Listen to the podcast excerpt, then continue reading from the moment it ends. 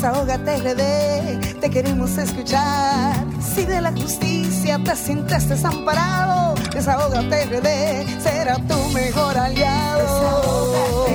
Desahógate, República Dominicana, buenas tardes a nuestros radioescuchas que están de 5 a 7 de la noche en la programación número uno de los sábados, Desahogate República Dominicana, programa radial, interactivo, social y comunitario que dispone de sus micrófonos para que nuestra gente pueda tener la oportunidad de desahogarse con nosotros. Transmitimos por la plataforma número uno del país, RCC Miria, donde pueden seguirnos a través de las redes sociales, RD Rayita Abajo Desahogate República Dominicana, tanto en Twitter, Facebook como Instagram además de seguirnos a través de solfm.com, donde pueden ver estas dos horas completitas en vivo.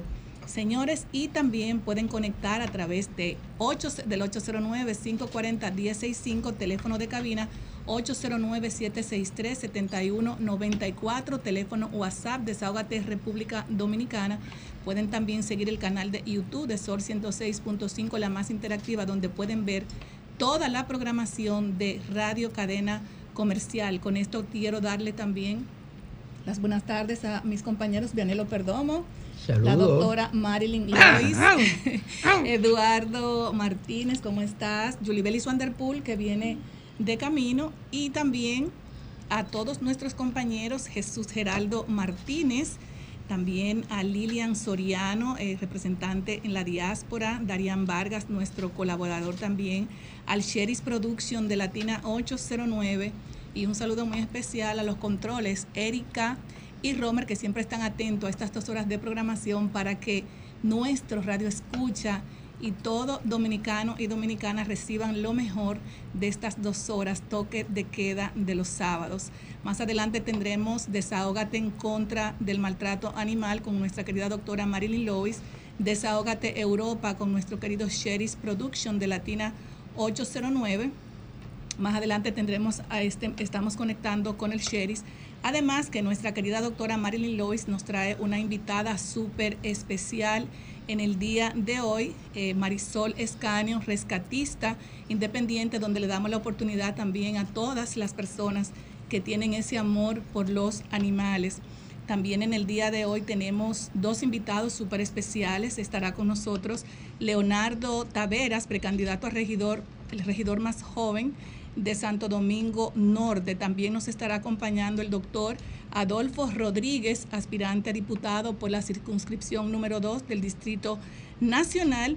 Y también, señores, no se pueden perder un eh, entrega súper especial que nos tiene también Jesús Geraldo Martínez, tu consultorio financiero, donde trata temas importantísimos para nosotros los dominicanos y las dominicanas en el mundo, como educación financiera, actualización económica, consejos financieros, inversión y oportunidades, economía personal, entrevistas especializadas, regulación financiera, entre muchos temas de la actualidad financiera. Lo tratamos con Jesús Geraldo Martínez. Señores, hay dos, bueno, muchas noticias en el día de hoy como todas las que siempre tenemos en República Dominicana, pero destacar dos, que es el conflicto que tenemos entre Haití y República Dominicana con relación a las pretensiones que tiene Haití y el desvío del río Masacre. Me gustaría hacer un poco de historia con relación al río Masacre y es tan antigua como la isla Hispaniola. Eh, siempre es bueno recordarle a las personas porque solamente vemos los conflictos, pero no nos vamos, no nos vamos a, al buscador, a Google, para saber por qué el conflicto eh, con el río Masacre. Bueno, esta, este río nace en la montaña del Pico del Gallo, en el municipio Loma de Cabrera, provincia de Jabón, y desemboca en la bahía de Manzanillo. Cuenta con una longitud de 55 kilómetros, de los cuales solo un poco más de 7 kilómetros son compartidos con Haití. Por la, por la regularización de este río, casi 100 años, eh, a casi 100 años se firmó un acuerdo, el acuerdo que se llama Tratado de Paz, se firmó el 20 de febrero del 1929, que prohíbe que Haití o República Dominicana realicen obras que desvíen el curso de algunos de los ríos que corren entre ambas naciones, lo que en la actualidad se presenta a ser por el vecino país eh, de Haití. Ambas partes contratantes se comprometen a, no hacer ni consentir ninguna obras susceptibles de mudar la corriente de aquellas o alterar o alterar el producto de las fuentes de las mismas, dicta el tratado firmado en el 1929. Sin embargo, este acuerdo no prohíbe el consumo personal del agua del río Masacre o de otros afluentes de forma moderada para el lavado, la agricultura o la industria en los eh, territorios. ¿Cuál es la importancia de este río? Bueno, que además de toda la historia que se involucra, el valor de este recurso hídrico se encuentra en que sus aguas son utilizadas para el abastecimiento y la agricultura, de forma especial en el uso agrícola y doméstico para agua potable. Sin embargo, vemos siempre que la ONU eh, nunca eh, ha, estado en favor de República Dominicana y República Dominicana ha sido muy sororaria con Haití desde aquel terremoto en el, mil, en el 2010, recordarle que República Dominicana fue el país que corrió rápidamente a socorrer a los vecinos eh, eh, en Haití. Pero lamentablemente la ONU está diciendo que la ONU dice, el subsecretario general, que de manera urgente la República Dominicana debe dar una exención humanitaria para la Agencia Mundial ante el conflicto que enfrenta con Haití. Sin embargo, el jefe del Comando Sur de los Estados, Unidos dice todo lo contrario y dice que República Dominicana llegó al límite de la solidaridad con los haitianos y afirma República Dominicana no aguanta más. Yo digo que siempre en, en Río Revuelto, ganancia de pescadores porque hay muchas personas, muchos empresarios que lo que quieren es ver ese conflicto entre, Haití y República Dominicana para sacar beneficios económicos. Sin embargo, las relaciones comerciales que tiene República Dominicana con Haití, con Haití y ese cierre de esa productividad comercial va a afectar la economía de República Dominicana, va a afectar el turismo, entre muchas cosas más. Eh, me gustaría que ustedes Vianelo Perdomo, que tiene vasto conocimiento, tú también, Marilyn, todos los que estamos aquí, aparte de la dominicanidad, de la dominicanidad que llevamos todos en la sangre, como la llevan también el pueblo de Haití, realmente entiendo que se debe esclarecer muchas cosas que todavía el dominicano y las dominicanas no entendemos. ¿Qué les parece a usted este conflicto, Vianelo? Eduardo también. Mira, yo escribí un trabajo que lo publiqué en uno de mis blogs hoy, que yo digo, el canal del río Masacre no lo para nadie, nadie. Es una situación, por ejemplo, desde donde le dicen Pueblo Viejo, en Cotuí, provincia Sánchez Ramírez, hay una veta que termina más allá de Juana Méndez en Haití. Ahí abajo todo es oro, plata, bronce, níquel. Haití necesita agua para explotar las minas. O sea, los minerales en Haití ya están cuantificados, explorados, solo falta su explotación. Exacto. Recordemos que inmediatamente François Mitterrand deja la presidencia de Haití, le dan una concesión minera para explotar precisamente esa franja de jabón para allá. La viuda de François Mitterrand cede esa concesión a quienes? A una familia presidencial norteamericana, a los Clinton. Entonces los Clinton tienen esa concesión minera. El presidente de República Dominicana, Luis Abinader, o el gobierno dominicano, identificaron a nueve turpeños haitianos como los responsables de estar detrás de ese asunto de las minas. Ajá. Y son esos nueve. ¿Por qué tú no me metes ahí a, Claude Joseph, el, ex primer ministro, que está detrás de eso? ¿Por qué tú no me metes ahí a la viuda de Joven El Mois, que está detrás de eso? ¿Por qué tú no metes al dueño de Chevron Texaco, que es uno de los empresarios más grandes que tiene Haití, que aunque está viviendo entre Miami y República Dominicana, está detrás de Por eso. eso le dije ahorita a. Vianelo que Es un poder en, tremendo. Lo en que Río. Revuelto ganancia de Exacta- exactamente. Mira, me, Exactamente. me- me- me satisface mucho el planteamiento que hace el compañero Vianelo porque toma aspectos históricos, geográficos y sobre todo económicos. Ahora, yo, al margen de la dominicanidad, como bien señalaba nuestra compañera Grisel, yo voy a fijar una posición muy responsable y particular. Yo creo que el presidente de la República ha metido los dos pies en un mismo zapato. ¿Por qué? Porque basado en lo que tú, Grisel, estuviste exponiendo sobre ese tratado de 1929 para arrojar luz a lo que es nuestra audiencia y la comunidad en sentido general, hay que también señalar, y soy de los que me hago eco, que hubo, si se quiere, una declaración más que un tratado en el 2021 en lo que es el ejercicio del gobierno de Luis Abinader, donde de cierto modo se da aquiescencia a la explotación, al manejo de lo que se está realizando en Haití.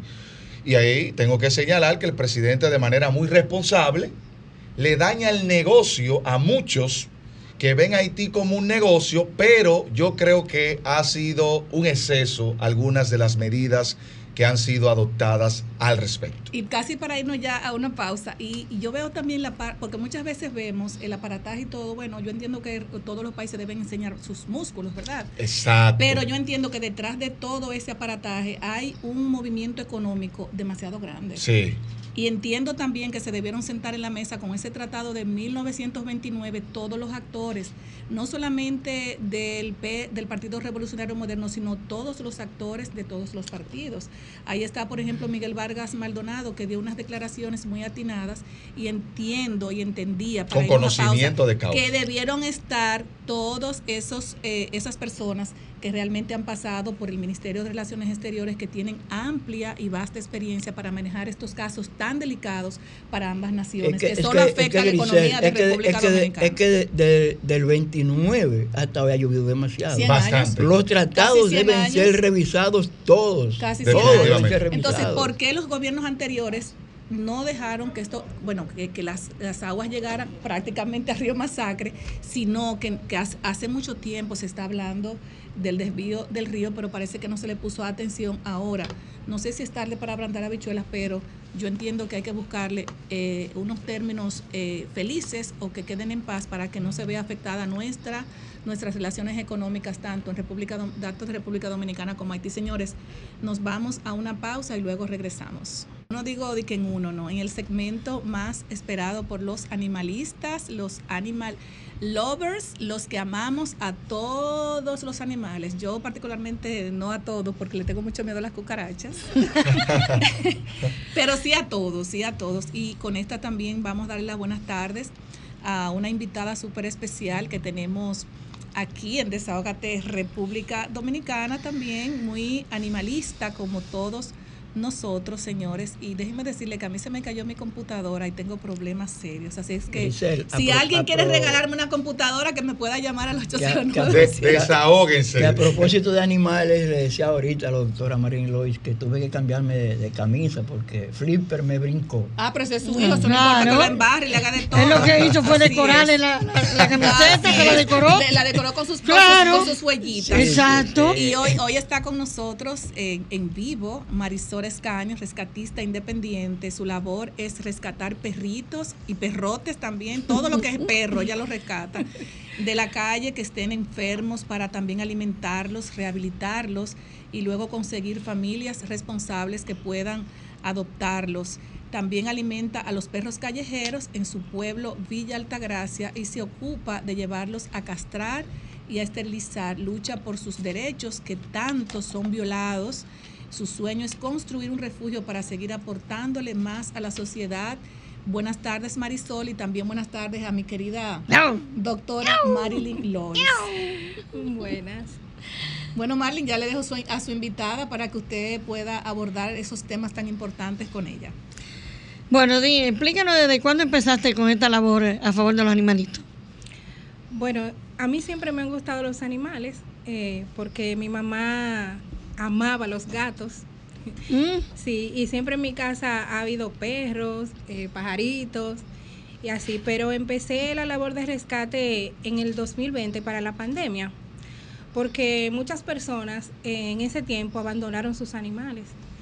Eh, Muy penoso. sí, por lo menos en, en mi barrio, en Villa Alta- en, vivo en Villa Altagracia, en el barrio Invi, murió una persona, no creo que fue de COVID, y dejó su- sus perras en la calle. Y también muchas personas... eh, Pero él en la calle, ¿fue él o ella? no, la señora murió Ajá. y la familia no se hizo cargo. Ah, de los- bueno, Ajá, es diferente. Exacto. Mm, sí. Eh, no se hicieron cargo de los animalitos y se quedaron en la calle en plena pandemia. ¿Y la casa era propia? ¿De la señora? Sí. Sí, Con eso sí se quedaron. exacto. Bueno, sí. pues el caso es que esos, esas perras que estaban ahí, todo el que se le perdía un trompón, un palo, era para esas pobres perras. Ah, Y así en el, en el pueblo, en el parque, se llenó, se llenó de perros y nadie, yo veía que nadie hacía nada por ayudarlos. Entonces, hay una canción de Ricardo Montaner que dice que, eh, que dice que a él no le daba la mirada para ver que, que ya había, era la hora de ayudarlos a vivir, refiriéndose Exacto. a los niños, pero yo la hice en mí esa canción refiriéndome a los a los animalitos. y dije, no, pero yo tengo que hacer algo, porque están sufriendo demasiado. Y empecé a entrar perros para mi casa. ¿Y en la actualidad? Bueno, yo llegué en ese tiempo a tener 43 perros en mi casa. Vivo en una segunda y no tengo patio. Y entonces. ¿cómo, ¿dónde tú tienes los perros? Yo ¿Dentro? tenía- yo Adentro. tenía en la sala de mi casa, en la habitación de mi hija, en la habitación de mi hijo que se casó en pandemia, en la galería, en la cocina. ¿Y actualmente cuánta, cuántos, cuántos tienes? Bueno, actualmente en mi casa tengo 20. Ay, mi madre. ¿Pero en el apartamento? Sí. Sí, en el apartamento. Pero, pero cuando dices mi casa es como da a interpretar que tienes otro lugar. Donde No, no, el segundo Sí. piso y bella ahí. Sí, o sea, yo te- en mi casa tengo 20, pero tengo, por ejemplo, en un refugio de una amiga mía, bueno, de Dachel, que estuvo La que estuvo aquí. tengo 7. Te pago foster. A todas mis amigas le endo, "Ah, cuídame ese perro hasta que yo le encuentre familia. Wow. Y así Y, una pregunta, ¿cómo tú te manejas con la ley de condominio en los apartamentos que sabes que hay muchas personas que tal vez no son animalistas como tú o no son animal lovers y no quisieran escuchar los ruidos de los animales? O sea, las personas que viven en el condominio son como tú o has tenido algún conflicto con ellos? Bueno, gracias a Dios, eh, en el sitio donde vivo hay muchas personas que han amado la labor que estoy haciendo. Qué Solamente bueno. he tenido conflicto con dos vecinos que entiendo su razón, porque el que vive al lado de mi casa ha tenido que soportar los ladridos de todos esos perros. Entonces a veces él me dice, no es que yo los odie, lo que pasa es que ladran demasiado. Y yo lo entiendo. ¿Y cuáles son las, la- la- las diferentes razas que tú tienes dentro del apartamento? De todo. O sea, yo tengo mestizo, tengo chihuahua, tengo de todo tipo de ¿Tú perros. le tienes algún espacio especial, una, un- una habitación para ellos? ¿Todos duermen juntos? ¿Cómo se maneja? Porque no me imagino en un apartamento 20 perros, además de, del esposo, el cuidado de los hijos y demás. O sea, son muchas cosas. Sí. Bueno, yo tengo eh, en una galería, mi esposo te- hizo una casa, o sea, el, la casa es nuestra. Ok. Y él tenía eh, la ilusión de tener una casa abierta. Entonces, yo le he desfigurado la casa. Ay, Ay, solamente porque hay mucho amor de parte de la pareja y de de- parte de, los animales. definitivamente. Porque no es fácil. ¿Cuántos años ya de casado ustedes? Eh, tenemos 25 años. Ah, No. Ah, pues no importa que tenga 20 perros, no importa. Así es. Bueno, pues el caso es que yo cerré eh, una galería, le puse hierro para poner los perros más grandes para que no se peleen con los pequeños. Cerré un barconcito, ahí también tengo perros. Como le dije, tengo perritos en la habitación de mi hija. Eh, y así. O y sea, en tú, la lo- tú- sala. tú lo tienes repartido en cada espacio, hay tanto. Entonces, cuando tú llegas, me imagino la algarabía y la Eso es una cosa que. presupuesto que tú inviertes mensual. En Mi sueldo animales. entero. Mi sueldo. No El de- recibes ayuda. Ningún tipo de ayuda. Ahí se va mi sueldo, el- los trabajos que hace mi esposo. Mi hermana tenía un salón de belleza. Ah, cuando yo empecé a rescatar perros para la pandemia, mi hermana tenía un salón y tuvo que quitar el salón y meter perros. O sea, yo le... Ahora sea- ya sí tiene que arreglar en mi casa. O sea, que tú has ido eh, eh, poniendo en, en- en contexto a las personas que realmente tal vez no tenían eh, en su mente tener 10, 5 perros a su lado porque siempre las personas tienen uno. Y todas esas personas te, te colaboran, pero tú necesitas de la colaboración de muchas personas que, que puedan sostener esa, ese gasto fijo que no es fácil. Los perros comen mucho y más cuando son rescatados, que se le tienen como, como cuando eh, a ti te sueltan en una sabana con mucha carne, porque no es fácil pasar hambre y de repente tú encontrarte en un lugar donde tú tienes la tre caliente, eh, eh, de- o sea, de ahí a Segura, ahí, segura. segura. Eh, esas cámaras son tuyas para que tú le puedas hacer un llamado a muchas personas, dando tus redes sociales, tu número de contacto, para que esas personas pudieran ayudar también a la causa de tu fundación. Ah, chévere. Bueno, pues yo le hago un llamado a todas las personas de mi pueblo, Villa Altagracia, a Sergio Vargas. que- Y Sergio Vargas no coopera. Bueno, mire, Sergio. Habla la verdad sí, aquí, no, porque no, Sergio se real- la da de que es un muy buen, muy bonachón. No, realmente no. Él sí me dijo, me gusta mucho la labor que tú estás haciendo. Me citó varios, varias veces a su No, casa. pero espérate, resolvió. No. ¿Y cuándo fue eso? Eso hace ya como un año. Ah, Estaba aspirando cuando es. Ah, no, no. No, entonces eh, sí me puso a dar mucho viaje y al final decidí. no- Atención, Sergio Vargas, cumple. No sea, Sí. no, no, No, no. no haga quedar mal. No, no que quedar mal, Sergio, porque Sergio siempre dice que ayuda y todo esto, pero es importante también que las personas que pudieran cooperar, Sergio Vargas, que Villa Altagracia le ha dado tanto y el país le ha dado tanto, po- aportar un granito de arena, por lo menos con cinco fundas de comida, en un supermercado que no voy a decir el nombre, las venden sumamente económicas y que tú vayas allá y regale un par de bonos para eso, o sea que eso no, no le quita nada a nadie. Y de Sí. verdad que Eso no Sergio es ni un Vargas 5% de un baile Vargas cumple. Y es, mira, y es penoso que nosotros, y Marlin siempre eh, invita a muchas personas que son animalistas, que aman a los animales, ¿verdad?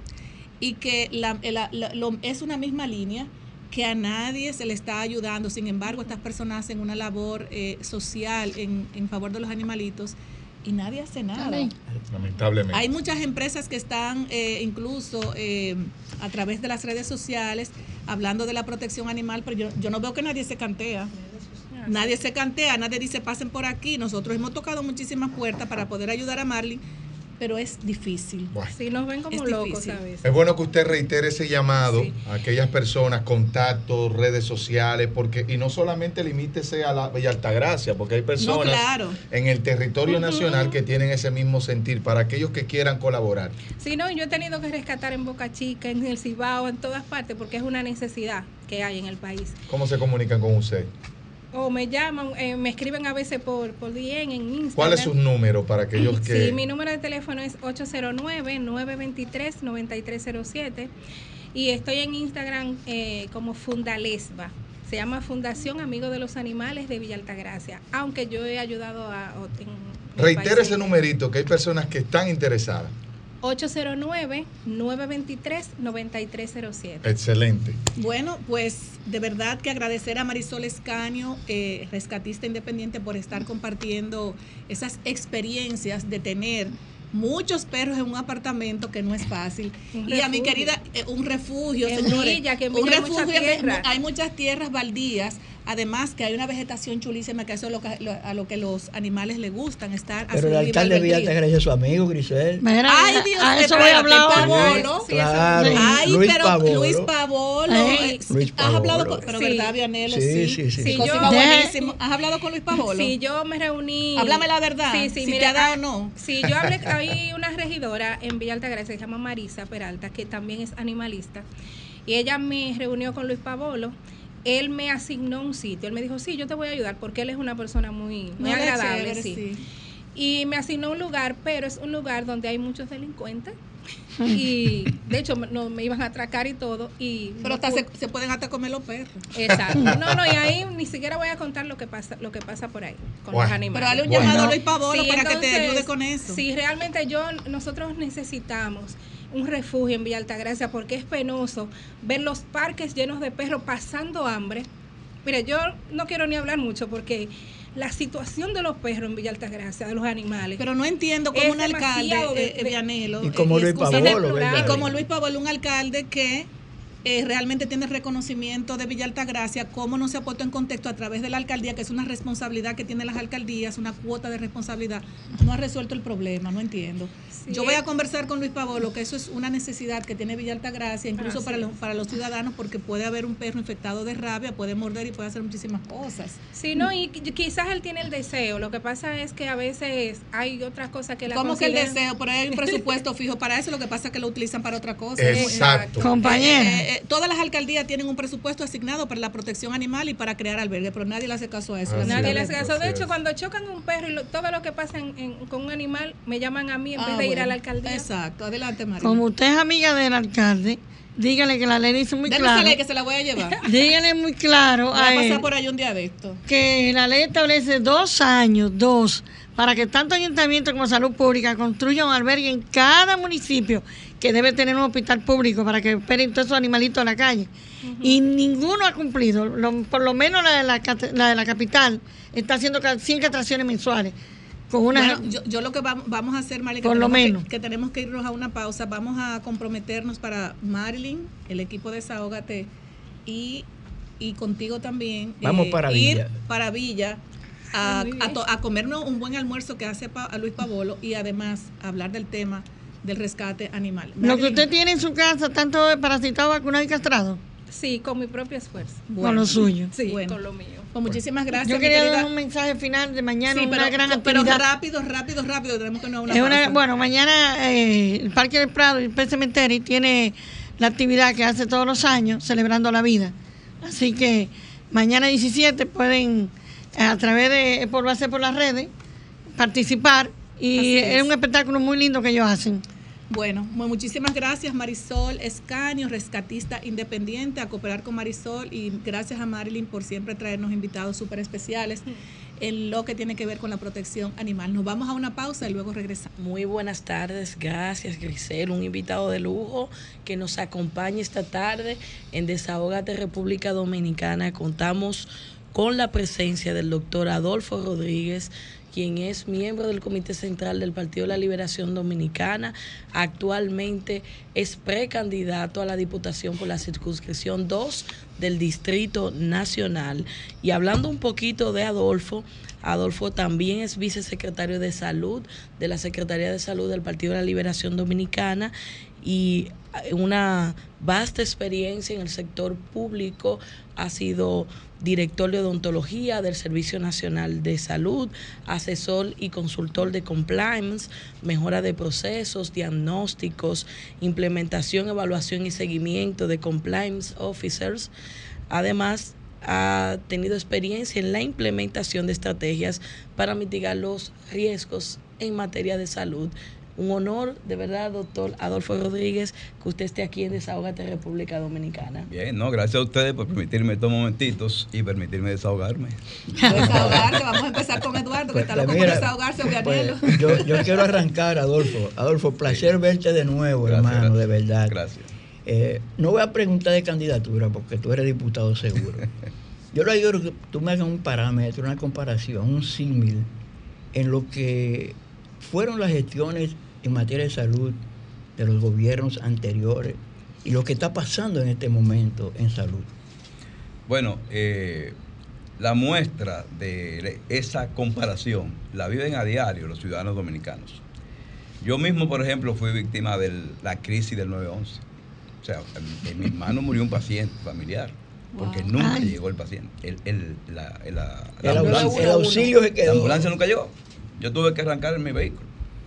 Eh, los medicamentos de alto costo, todos vemos la crisis que hay, producto de que por la inexperiencia y la falta de planificación se pasaron estos, estos medicamentos a compra de promesas, cuando había un departamento dedicado especialmente para eso en salud pública, Dije con especialistas ¿verdad? de todas índoles.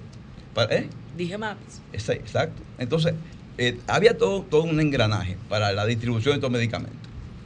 Eh, los hospitales, ustedes están viendo la situación. Los hospitales hoy están eh, llenos del, del tema de dengue, por ejemplo. ¿Pero por qué? Todo el mundo sabe en este país que el dengue es una enfermedad eh, nuestra. No se va a ir nunca. Sí, Endémica. Eso es de nosotros. sí, parte de nuestra Lo realidad. podemos controlar, pero nunca lo vamos a eliminar. Por lo tanto, tiene periodos de pico. Así y es. cada dos o tres años un pico. Hermano, Hace tres años de eso que hablamos de eso. Y sabíamos que ahora iba a haber un pico. ¿Y por qué no planificamos la estrategia de atención en salud para ese tema? Entonces, hay una gran improvisación en el área de la salud. Totalmente. Y eso perjudica claramente a la, a la población que va a buscar el servicio, a los médicos que cada vez más se reúnen con el gobierno y el gobierno no le da respuesta a ninguna de las reivindicaciones que están solicitando.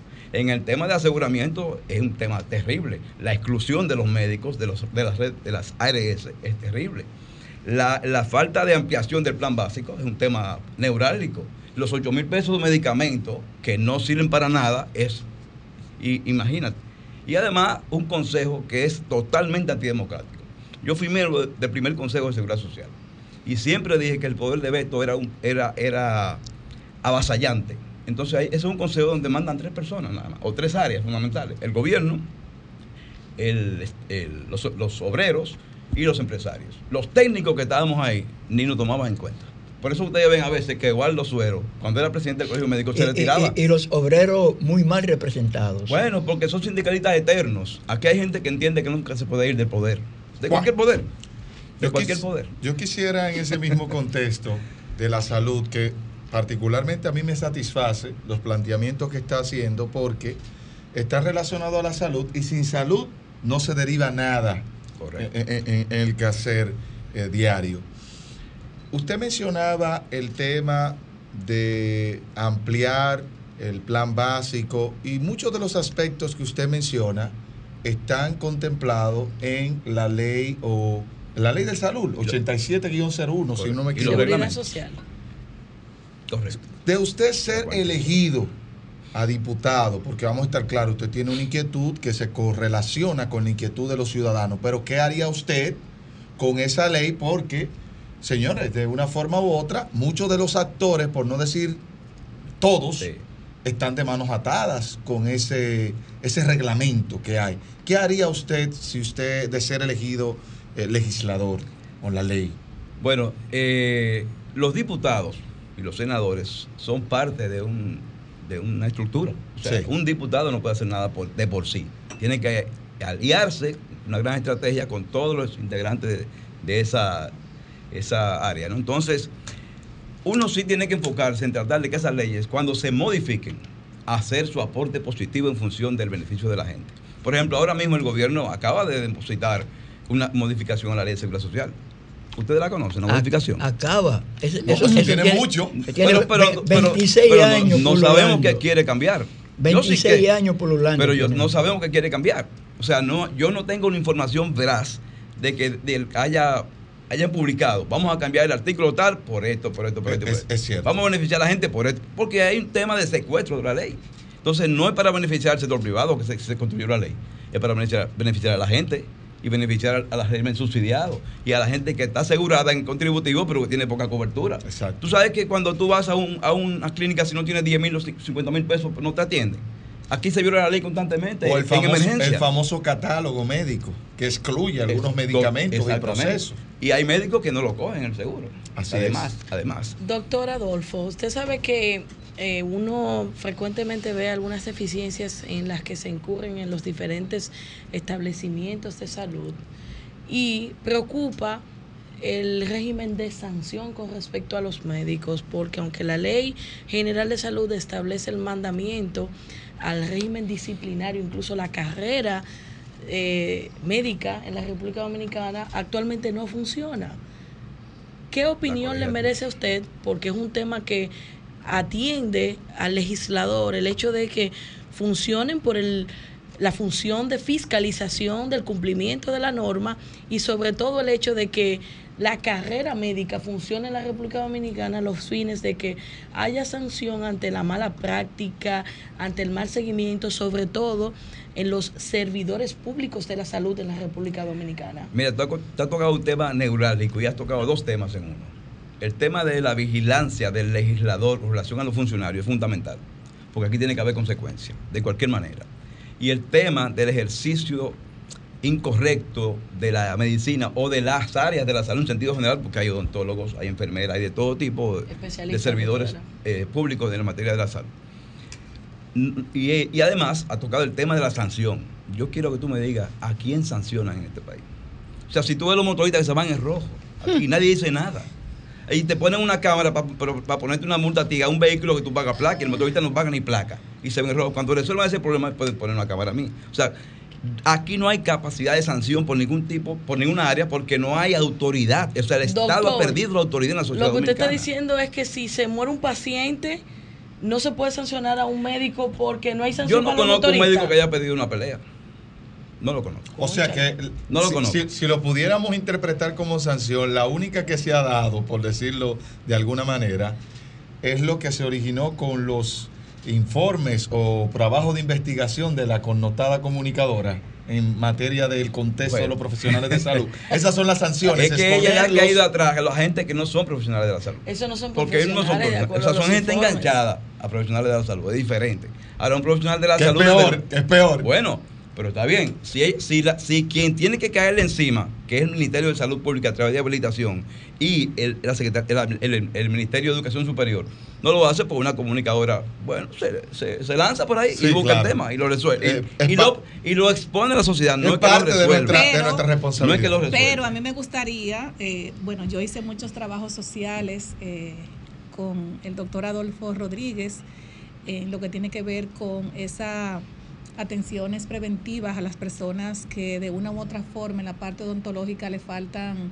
eh, muchas, eh, tienen muchos problemas dentales, que muchas veces las personas lo ven como algo simple, pero cuando tú tienes una, sal- eh, una dentadura en boca. dentadura en perfecto estado eh, en perfectas condiciones tanto de la de los niños en su estado de crecimiento como del adulto mayor tú le estás elevando esa Es como- autoestima. esa, esa, esa autoestima que muchas veces las personas no entienden que hasta para tú casarte o tener un novio tienes que tener una buena para dentadura conseguir trabajo. y no y para no, yo lo te puse margina, yo, no, la yo sociedad puse- te, te excluye. yo, puse, es así, yo puse eso un es así. ejemplo, yo puse un ejemplo porque me tocó que muchas personas que carecían de dentadura, inmediatamente tú ayudabas a que esas personas pudieran tener una dentadura que costaba alrededor de unos 20 mil, 40 mil pesos, le cambia la vida y hasta se casaban.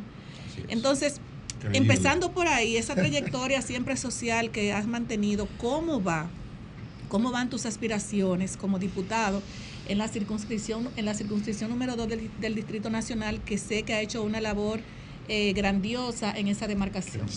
Bueno, yo trato de, de no mezclar mucho la, la salud de la gente con la política, porque jugar con la miseria a mí no me gusta. O sea, a mí no me gusta eh, usar una gente, dar una silla de ruedas y salir, salir en cámara. O sea, yo no soy de- del estilo de ese tipo de político. Yo hago la cosa y a veces lo hago porque lo hago. Y la gente, a veces me encuentro con gente en la calle, usted hizo tal cosa, y yo ni me acuerdo quién es. Porque no me gusta exponerlo. Porque pues, para mí eso es jugar con la miseria. Pero, como tú planteas, cuando nosotros hacíamos eso, todavía lo hacemos en determinados momentos. Yo me acuerdo que mucha gente me decía, doctor, pude conseguir trabajo porque usted me puso Sí, la dentadura. así Así, me lo decían. Dice, me pude casar, me dijo una. Tengo Wow. ya, tengo novio. Qué va satisfacción. Feliz de la vida. Pero no una vez ni dos, ¿eh? Yo te digo, pues ya anduve el país entero haciendo Así eso, es. ayudando a eso. Sin embargo, eh, en materia de política social, necesitamos más fuerza en ese aspecto. O sea, cuando nosotros- yo fui director de odontología del Estado, nosotros pusimos en todos los hospitales del país gente haciendo ortodoncia, los Ay, braces, sí, yo recuerdo eso. implantes, le ponían implantes a la Ay, gente sí. cuando yo fui director, le hacían su prótesis, cosa que no se veía antes. En los centros de atención primaria nosotros hacíamos la atención, yo le daba seguimiento, nosotros teníamos un software, yo vigilaba por mi celular el comportamiento de cada odontólogo a nivel nacional. Por mi celular. Y cada acción que se hacía, hacíamos un informe. Y ojalá que eso se esté haciendo todavía, porque la gente tiene que tener eh, oferta, el Estado tiene que garantizar salud a la gente y por ahí comienza la salud, por la, por la cavidad Claro. oral, por la boca. Claro. Yo, y, mi, y mi función como odontólogo, ya pensionado, gracias a Dios. Tan joven. no, pero hay que disfrutar la vida un poquito también. No, no, pero ahora como diputado. Claro. Con mucha energía y fortaleza para servir. No, vamos a Pero seguir desde- haciendo desde-. Claro, como diputado. Vamos a seguirlo Desde haciendo. No, y, aunque no seamos diputados, vamos a seguir con la gente porque esa es mi visión, Su mi convicción pasión. de vida. O sea, yo sido un servidor público. Yo- yo- la, más del tres cuartos de mi vida la, la he hecho en eso, sirviendo a la gente. Entonces yo, esa parte para mí me satisface mucho.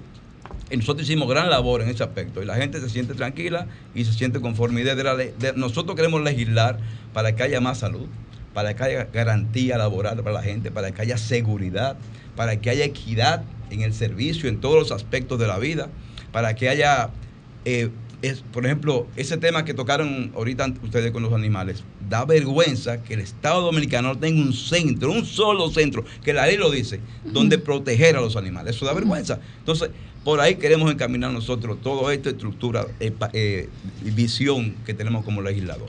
Somos nosotros los amantes de los animales. Yo tengo 140. Imagínate. 140. 140 y aparte de los que vienen aquí que tienen se- 70. Sí. eh, Son eh, suyos también. a- así es. Así es, así es. Pero eh, en, en el tema social, que es lo que debe sentir un político, empezando desde un alcalde pedáneo hasta subir los diferentes escalafones, debe sentir esa, esa, esa, esa parte social que necesitan muchas personas, los Es más que vulnerables. Lo que pasa es para que tú tienes que sentirlo en el corazón. O sea, Exactamente. tú tienes que vivirlo por y disfrutarlo, porque yo lo disfrutaba. Sí, o sea, yo lloraba con eso. Yo, yo disfrutaba ese, ese espectáculo. Para mí era algo extraordinario. Entonces, si tú vives eso, tú lo vas a hacer con pasión.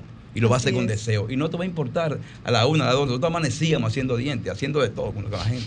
Además, Sí. sin, sin hacer, sin bu- buscar nada de beneficio. Porque él me decía, ¿y tú te vas a candidatear a algo? ¿De qué me voy a candidatear? Yo decía yo, en ese momento. Lo que pasa es que las personas están acostumbradas cuando tú cuando tú desa- desarrollas un- una labor social, la gente entiende Que tú vas algo, a aspirar, o sea, por porque esa es la sí, sí. costumbre, pero la gente no entiende que tú lo es. haces por vocación. Así es, así es. Eh, con relación a la, a la niñez, eh, eh, eh, Adolfo, eh, ¿te han tocado casos eh, de niños, por ejemplo, cuando tú vas a atender una familia completa con relación a lo que es la dentadura? ¿Te han tocado casos, alguna experiencia que tú has tenido con relación a esto? Bueno, el, eh, ese trabajo de la niñez es fundamental. Es el que hay que hacer. Es el realmente el que hay que hacer. Mujer, niños, mujeres embarazadas, envejecientes. Es un tema neurálgico. Nosotros tenemos que trabajar para eso. Gracias a Dios, no sé si es el tanto que uno ha hablado por los medios y la gente, muchos colegas que han hablado por los medios, la, mayor- la, la- la- cantidad de niños sanos o no sanos, bien llevados en materia de higiene oral, ha sido buena. En las escuelas nosotros hacíamos no jornadas ni operativos, porque ese es un tema medio político. Era acciones eh, integrales con, con médicos, enfermeras, odontólogos, todo el mundo, para dar el servicio al niño. Por ejemplo, uno de los pleitos que yo tenía siempre con todas las escuelas y con hospitales era el tema de la cafetería. Yo le decía, pero es que tú no me le puedes vender dulce, tú no me le puedes vender eh, problema. Tú, tú tienes que ayudarme a mí como médico, que le estoy dando salud, a garantizar salud cuando él se alimente. Entonces, yo trataba de que lo- los niños influirlo para que la mamá lo mandara con meriendas y no que coman un dulce, que coman una paleta.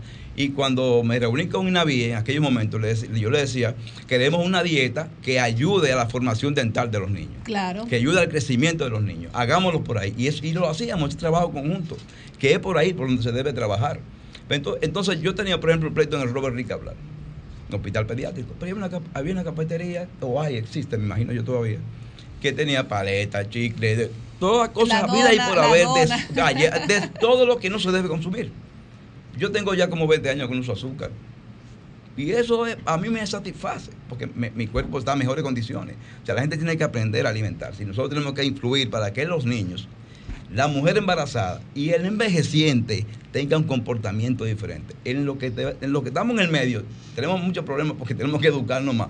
Pero esa, esa parte de la población hay que hacer un gran esfuerzo para que esa gente tenga un poquito de más educación y más conciencia. Y hay que invertir en ellos. Yo veo aquí los envejecientes medio atendidos, porque ahí he oído algunas cositas. Pero al envejeciente hay que darle mucha terapia, hay que darle eh, entrenamiento psicológico para que acepte su vejez y acepte su que el, el cambio de vida es diferente. Yo lo, veo, yo lo veo un poco difícil porque si, el, por ejemplo, tenemos aquí, y, y no es por atacar, porque muchas veces no, que te- la, la poli- no, los comedores económicos, el plan social de la presidencia, que incluso escuché a un comunitario que llamó, creo que fue al sol de la mañana, con relación a que habían raciones alimenticias que se le entregaban a los adultos mayores y que esas raciones tenían mucho que no llegaban. Entonces, Pero cuando se habla pero de no solamente que no llegan, es que tú no le puedes dar arroz y carne a la gente. Eso no es así. Un envejeciente no es nada más eso. Es que ahí que tenemos No es que... comer por comer. No, no, es- no es por bueno, comer pero por, lo comer. men- pero por lo menos, déjame decirte Es algo, pero por lo menos, pero por lo menos que le llegue algo, en lo que llegan otras cosas, eh, eh, peor es nada. Así es, Entonces, así la es. prevención en la niñez, con la, con la parte que tiene que ver, tú que eres odontólogo, con la salud bucal de los niños, eso incluso le, le eh, cuando, ¿cómo se dice? Cuando al gobierno le subsidia. Le economiza, Ah, o sea, le economiza el gobierno, el Estado Dominicano, le economiza en ese presupuesto porque tú estás ha- haciendo una atención primaria a la niñez. Preventiva. Preventiva, que muchas veces se ve como que es algo que no tiene importancia. Sin embargo, como tú lo dijiste ahorita, la salud entra Pero es que por la ahí, boca. ahí, que- ahí que tienen que la ARS jugar. Tú sabes que hay, la ley a- a- obliga, supuestamente, porque no hay consecuencias, a que las ARS aporten en materia de promoción y prevención. Pero es un capítulo no de hecho. atención primaria, doctor. Claro que sí, de incluso. atención primaria, pero ¿qué pasa con atención primaria? Aquí hay, se forman hospitales y los satélites que tienen de ver la atención primaria no, no están. O mandan un pasante a pasar a hacer algo por ahí. O sea, eh, son temas que, que hay que atenderlo. El tema de atención primaria es un tema neurálgico en la materia de la salud de la República Dominicana. Doctor, usted ha hablado de derechos humanos, derechos fundamentales y es importantísimo hablar de salud y sobre todo en nuestro Congreso.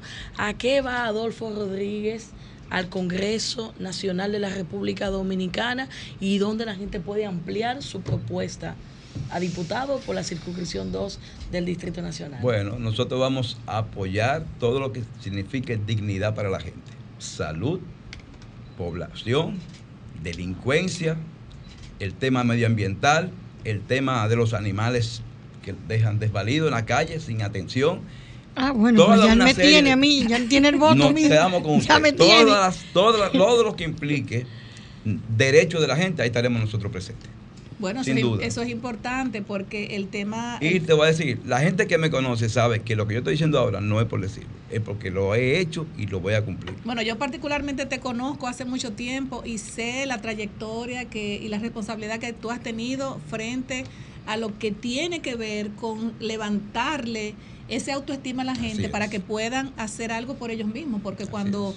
tú tienes una salud, una, una, Una dentadura, sonrisa. una, una, Una una dentadura sonrisa. bonita, pues eso te abre muchísimas puertas, no solamente es belleza, sino también es salud, presencia Claro. y el- Autoestima. y autoestima en la Correcto. prevención y en la prevención tanto de la niñez como porque por ahí empieza todo está todo o sea que de verdad eh, Adolfo te digo Adolfo porque te, te Claro, hace mucho somos Doctor Adolfo Pana. Rodríguez, así es. Gracias de verdad por estar aquí con nosotros. Es importante que puedas dar las redes sociales y algún teléfono de contacto donde personas que pudieran decir, bueno, me gusta el proyecto, déjame yo, proyecto. déjame yo llamarlo para acercarme, por favor. Tengo la ventaja de que mi circunscripción número 2 del Distrito Nacional, todos tienen mi teléfono. Eso es algo que nunca lo- yo, yo nací con ese teléfono y no lo voy a cambiar. Qué es el mismo. Y además lo tomo y respondo. Y ellos Ay, lo qué- saben. qué bueno. No, lo tomo y respondo, ya lo saben. Lo único que eh, cuando lo vayan a encuestar, recuerden que es Adolfo Rodríguez, aspirante a diputado por el Partido de Liberación Dominicana de la circunscripción número 2. Esperamos su voto, un sí a la encuesta. Pues, mu- muchísimas gracias, Adolfo, eh, por estar aquí con nosotros. Recuerda que estamos a tu orden y cuando ya seas ya elegido por el pueblo, ¿verdad? Por la circunscripción 2 del Distrito Nacional, esperamos que vuelvas a estar Claro. en sí. Desahogate República Dominicana. Muchas Vendrá gracias. desahogar. Compañera, yo quiero decirle algo. ¿eh? Rápidamente. De estos 66 años, yo tengo 63 bebiendo gaseosa y comiendo chocolate. 63 Bueno, tengo. Lo has hecho incorrectamente. Son- Yo tengo sonría 20 para ver, doctor. No, ¿Cómo tiene su no, no, pero no es solamente eso. El tema de eso es peor de ahí. O sea, Sí. es, más, es más allá. Sí, Yo tengo más de 15 años que no se lo con un refresco. Ay, mi No- madre. y chocolate lo, lo- lo uso por encima del 70 y 80% de, de fortaleza del, del cacao. Yo toda la vida. Ah, No. bueno. Bueno, pues Disciplina, se llama eso. vamos a, es. vamos a ver si usted entonces sigue comiendo chocolate y dura mucho. Gracias, Adolfo, por estar con nosotros y nos vamos a una pausa y luego regresamos. Sol 106.5, la más interactiva. Una emisora RCC Miria. Pregúntale al cónsul. Una presentación de la Embajada de los Estados Unidos y RCC Miria. ¿Qué hacer si su visa de inmigrante es rechazada bajo la sección 221G? A algunos solicitantes no se les aprueba su visa de inmigrante o residencia al finalizar su entrevista bajo la sección 221G de la Ley de Inmigración y Naturalización de los Estados Unidos. Esto sucede porque los solicitantes no traen los documentos requeridos para su entrevista. Otras veces, el oficial consular necesita más información de la que ha sido provista. No tiene por qué preocuparse. La sección consular le indica en una hoja los documentos o la información que debe suministrar para continuar con el proceso de visa de inmigrante o cómo hacerlo. En la mayoría de los casos, no necesita hacer una nueva cita. Simplemente deposite los documentos en el Centro de Atención de Visas, VAC, en Galería 360 o cualquier mailboxes, etc. Recuerde que si le falta alguno, se le solicitará antes que un oficial revise su solicitud.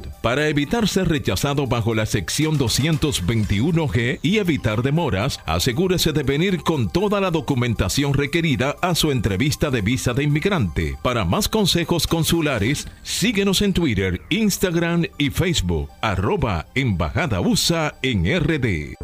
Escuchaste un servicio de la Embajada de los Estados Unidos y RCC Miria.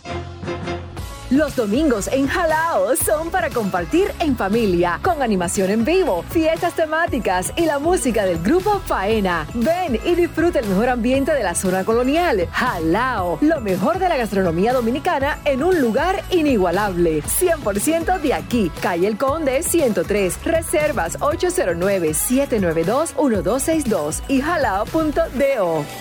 Transpórtate a Tulum con TAN, el restaurante más nuevo del chef Richard Sandoval en Nueva York. El concepto celebra los sabores de la península de Yucatán en México con tacos hipermodernos, ceviches y clásicos elevados. Sumérgete en el Speed Easy de TAN, recientemente inaugurado. Loom, donde te esperan cócteles culinarios y cientos de mezcales y tequilas, ubicado en el East 49 y Tercera. Para hacer una reserva, 917-388-22 48 o visita timennewyork.com. Sol 106.5, la más interactiva. Una emisora RCC Miria. Desahógate, desahógate, desahógate, RD. Bueno, ya nuestro próximo invitado, Yulibel y adelante. Oye, eh, este día en Desahógate está magnífico porque nosotros, ya hablando con un precandidato a diputado, ahora pasamos a conversar con un joven promesa de Villamella. Leonardo Taveras, quien es precandidato a regidor por Villamella, Santo Domingo Norte, un joven de 20 años que es estudiante de Derecho también, ah, es ex voluntario de la Unidad de Modelos de Naciones Unidas, activista también de derechos humanos, estudiante de término de Derecho, como había dicho anteriormente y es representante como finalista en mérito estudiantil de la provincia de Santo Domingo en el Premio Nacional de Juventud del año 2019 que desarrolla el gobierno dominicano a través del Ministerio de Juventud. Un dirigente comunitario, estudiante y político. Bienvenido, Leonardo, a Desahogate República Dominicana. Muchas gracias, Julie. Muchas gracias a este maravilloso equipo de Desahógate RD. Eh, agradezco la, la invitación, la cortesía que han tenido y espero que esta tarde pueda ser un momento agradable para todos y estoy a disposición de ustedes. Tú estás, tú estás aspirando en uno de los municipios más difíciles que tiene República Dominicana. Porque Santo Domingo Norte, y lo he dicho de otros municipios, eh, tiene sector urbano, barrios, urbanizaciones, sector rural, tiene batallas. Y, y hay un grupo de comunidades que yo le digo tugurios porque no tienen nombre. Son gente que ha ocupado solares y se han metido ahí.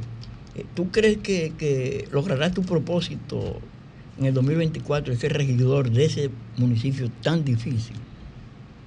De lo que no podemos estar seguros es eh, del final. De los resultados nadie puede estar seguro, porque los resultados pueden variar por cualquier situación. De lo que sí podemos estar seguros es del trabajo que hacemos día a día, del accionar diario para lograr propósitos.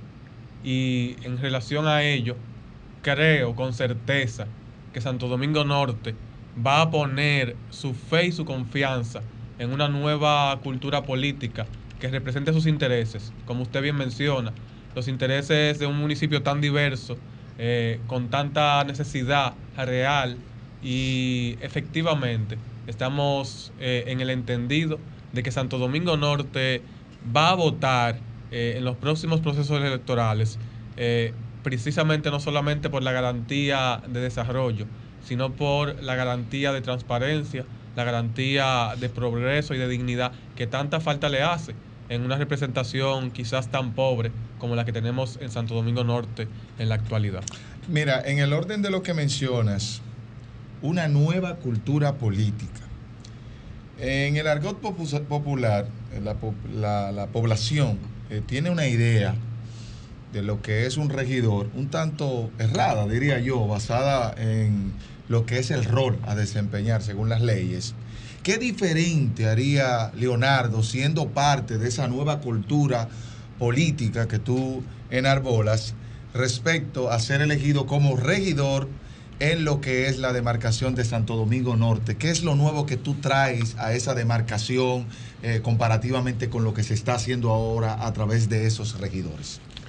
Bien, yo creo que es muy importante la pregunta que haces, porque efectivamente eh, cada cuatro años vemos aspiraciones eh, quizás de dirigentes importantes de la sociedad civil o de cualquier otro gremio.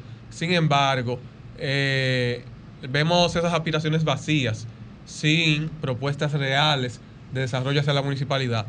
Y es que conversábamos de las necesidades de Santo Domingo Norte y precisamente desde ahí debe ser nuestro punto de partida. Santo Domingo Norte es un municipio que tiene problemas importantes, eh, sobre todo eh, problemas en el tránsito. Así La es. gente tiene mucho temor, inmediatamente Este es escucha el Santo. Domingo Norte, Villamella, eh, Guaricano, Sabana Perdida, y tiene mucho miedo de ingresar a la zona porque el tema vehicular es una situación compleja. Santo Domingo Norte necesita resolver esta situación cuanto antes, necesita eh, llevar los mecanismos para que este impacto en el tránsito pueda darse. Y no solamente a través de opiniones, sino a través de acciones. Eh, Santo Domingo Norte no tiene aceras, como bien se mencionaba, porque tiene muchos eh, batalles, tiene muchas zonas rurales. eh, el distrito municipal de La Victoria, que está muy cerca, eh, está en condiciones de vulnerabilidad. Y realmente ni siquiera los ciclistas tienen oportunidad porque no hay ciclovías. Es una situación que realmente vulnera la realidad de estos municipios que salen todos los días eh, a trabajar, a tratar de conseguir oportunidad de desarrollo, pero que el gobierno local, ni siquiera el gobierno central, le ha dado garantía de nada con relación a este tema. Eh, hay muchos aspectos de representación que es la una de las funciones principales de un regidor a nivel local, según la Constitución de la República, y es que precisamente hay sectores que no están siendo representados como deberían en el Consejo de Regidores de Santo Domingo Norte. Eh, ¿Qué sucede con el sector juventud? El sector juventud tiene mucho tiempo que no encuentra una cara fresca que vele por sus intereses. Eh, ¿Qué pasa con la inseguridad ciudadana que se vive en Santo Domingo Norte?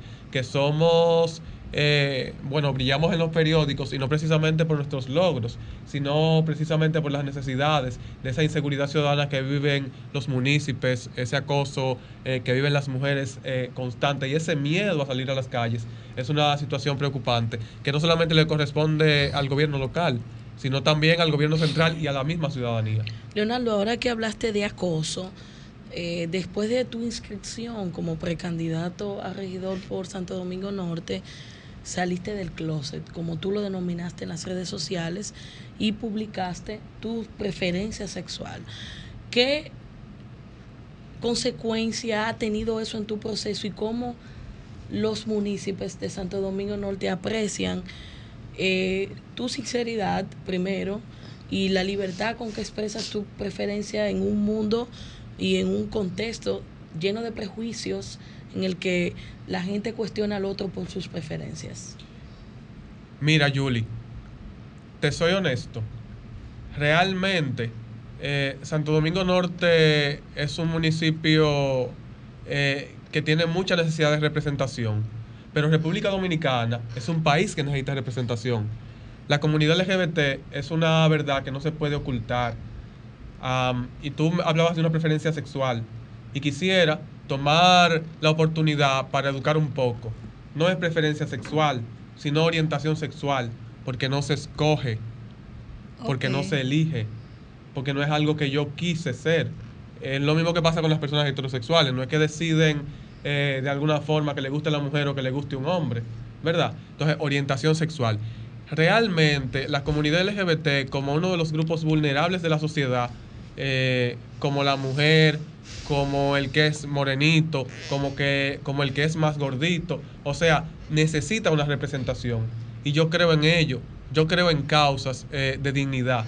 Yo creo que la gente necesita empezar a respetar al otro como ciudadano y como persona, no por su color de piel, ni por su orientación sexual, ni por su identidad de género, ni por eh, eh, su quizás tamaño, si es muy alto, si es muy bajito. De todo el dominicano hace, se mofa, quizás, y eso no está bien. Hay que educarnos, hay que respetar al otro, hay que tolerar y hay que entender que esto es un país diverso, que tiene gente distinta y que merecen ser tratados como la constitución les dice. La constitución les dice que tienen que ser tratados iguales. Leonardo, Leonardo, eh, quería primero felicitarte porque yo siempre he dicho que los representantes, eh, los regidores, eh, deben tener un grado de profesión. vemos muchas veces que hay regidores que han llegado a un primer curso, a un segundo curso, a un cuarto curso.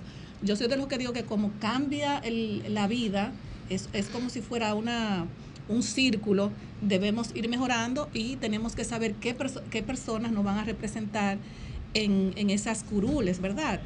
Entonces, vemos que eres, eh, estás, eres estudiante en términos de derecho y que tienes una vasta experiencia en lo que tiene que ver con la parte social, que es lo más importante a tu corta edad, que muchas veces las personas no entienden que para tu poder ejercer un rol como regidor, debe conocer muy bien el territorio para tú saber cuáles son los problemas que abordan a las comunidades para tú poderlos representar en, en la alcaldía.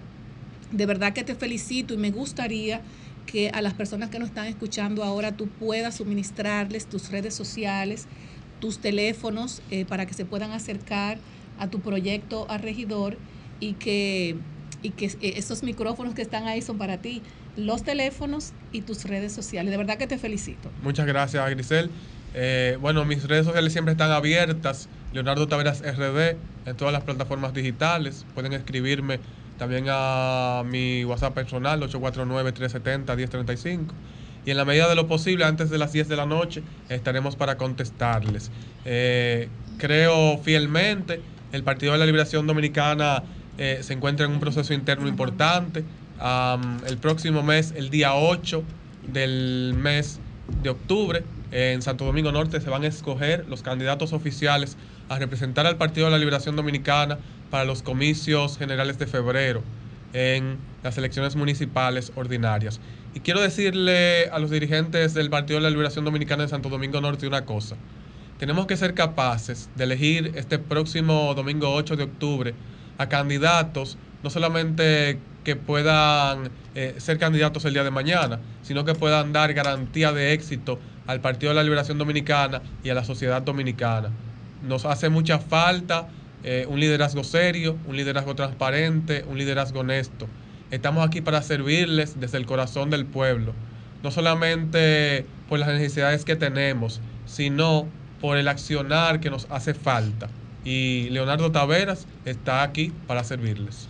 Brevemente, Leonardo, hace menos de cuatro horas se presentó un siniestro en el metro de Santo Domingo, específicamente en una de las estaciones que están próximas a Villamella o en Villamella.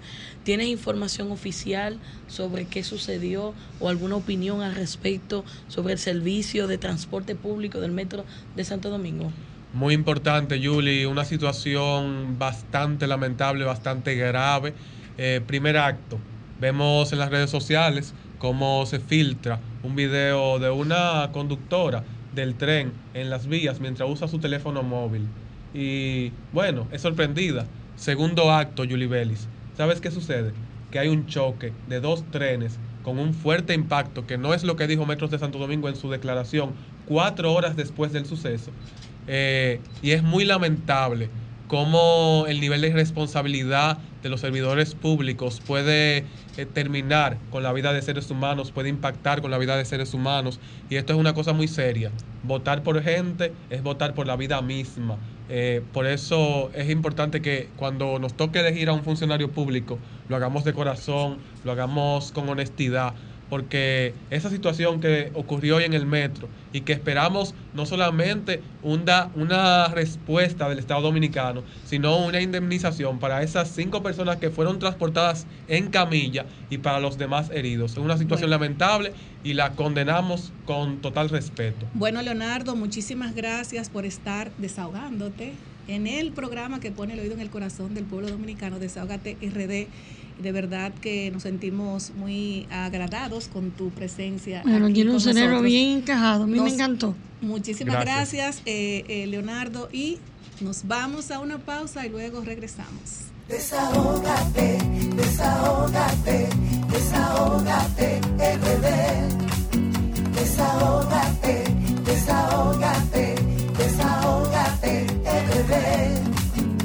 Si ves una y la quieres denunciar, desahógate RD, te queremos escuchar. Si de la justicia te sientes desamparado, desahógate RD, será tu mejor aliado. Desahógate, desahógate, RD.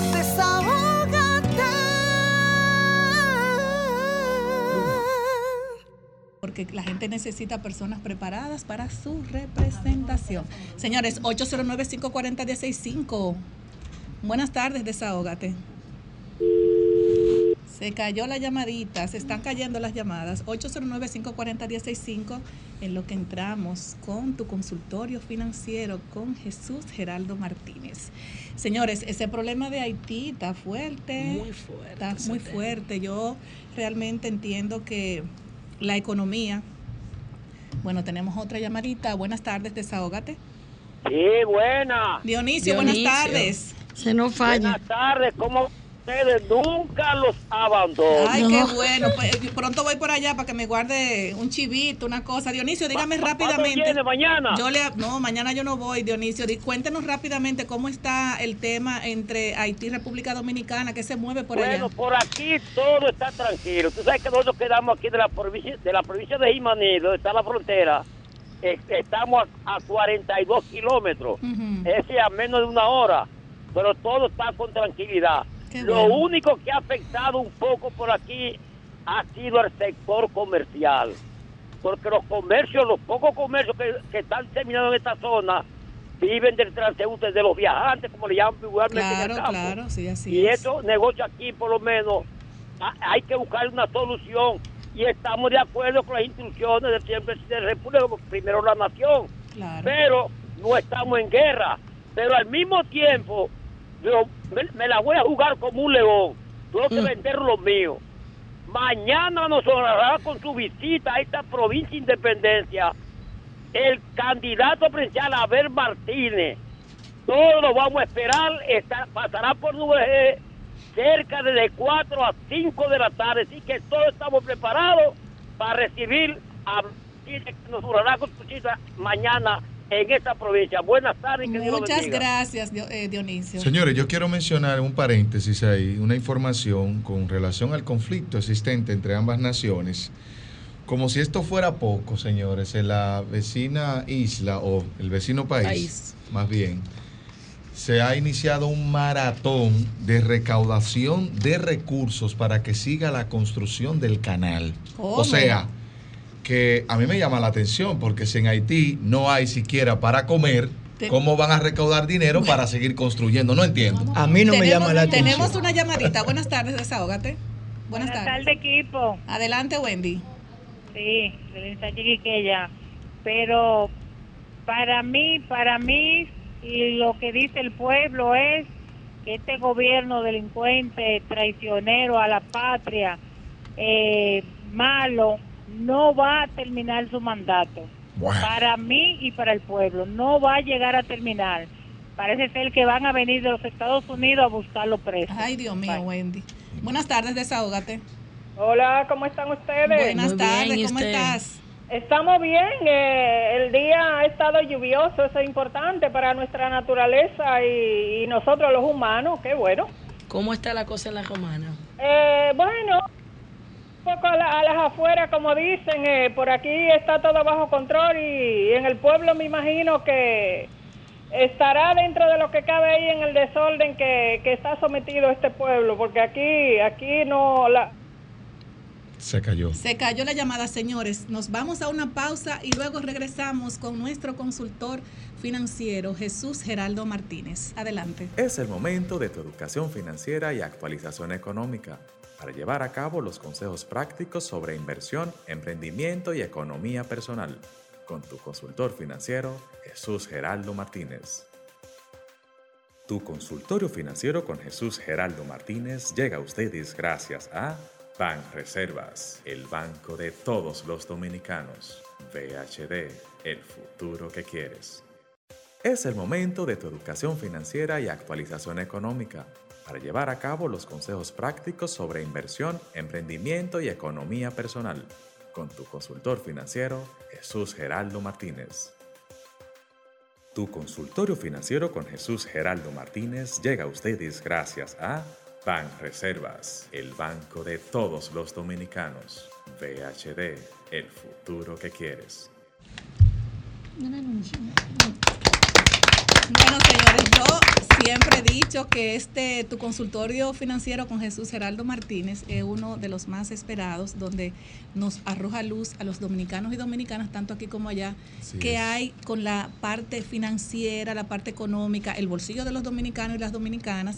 Y además, señores, que es importante todos esos temas tan interesantes que trata Jesús Geraldo Martínez como educación financiera, actualización económica, consejos financieros que son importantísimos, inversión y oportunidades, economía personal, entrevistas especializadas que pronto la vamos a tener con Jesús Geraldo y regulación financiera y muchísimos temas más que nos traes en el día de hoy. Buenas tardes, Geraldo. Buenas tardes, Yoliberi. Buenas tardes a todos. Buenas tardes a todos los amigos que nos escuchan por el sol.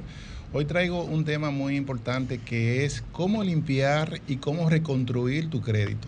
Sobre todo porque en República Dominicana, después de la pandemia del COVID-19 en el 2020, mucha gente perdió su trabajo, mucha gente eh, le pagaron menos porque lo mandaron a su casa y simplemente le dieron la parte del seguro laboral, una proporción, y personas dejaron de pagar sus deudas.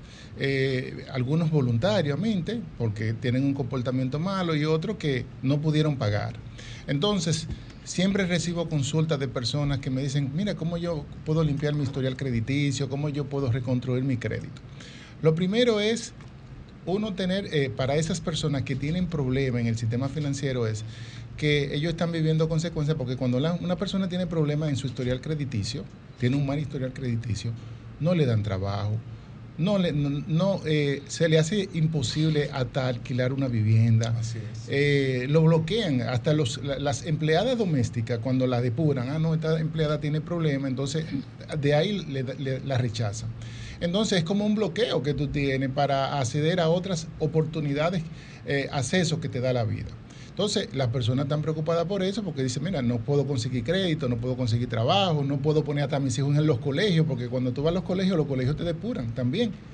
Entonces, lo primero que tú tienes que saber es cuál es tu situación y enterarte a nivel de los buros de crédito o a nivel de la superintendencia de banco de cuál es tu reporte crediticio. La superintendencia de banco en ProUsuario Digital tiene una plataforma que de manera gratuita tú puedes saber las deudas que tú tienes, las deudas que te están reportando los bancos y los buros de crédito, TransUnion o Data Crédito, también tú lo puedes tener. Ahora, hay empresas que se dedican a estafar a las personas y a complicársela más, sobre todo esos afectados, diciéndole que te limpian tu historial crediticio y que te reconstruyen tu crédito. Esas empresas en el 95% son estafa, porque las que sí pueden hacer ese trabajo de limpiarte tu crédito, no es que te lo limpian, simplemente ellos imprimen tu puro de crédito e impugnan los registros que tienen más de 48 meses publicándote. Bien, entonces esas empresas que están en las redes sociales que te dicen limpiamos tu crédito, te reconstruimos tu crédito, en las mayorías son unas estafas. Y tienen que tenerlo en cuenta para no dejarse estafar doblemente, porque después que tú te ponen a firmar papeles que dicen que si te impugn- que si te limpian el crédito, que si te ellos tú tienes que pagarle una cantidad de dinero X. Pero al final resulta que eso lo puedes hacer tú mismo, limpiar tu historial crediticio, porque simplemente lo puedes imprimir directamente gratis y aquellas deudas que tienen más de 48 meses, como dijimos la semana pasada, no pueden salir en tu buro de crédito. Eso es lo único que pueden hacer las empresas que prometen limpiar tu historial crediticio. Ahora bien, si tú, cada caso es diferente. Por ejemplo, yo tuve una, consulta esta semana de una señora que le debe a una entidad bancaria, bancaria 650 mil pesos, pero está en una oficina de abogado y la oficina de abogado le está cobrando 1.2 millones de pesos. Ella quiere pagar 800 mil pesos. Ahí lo que uno dice, óyeme, los bancos también tienen que abrirse en ese sentido porque si una persona está dispuesta a que a pagarle el capital más los intereses y una proporción más, debería haber más apertura con esto.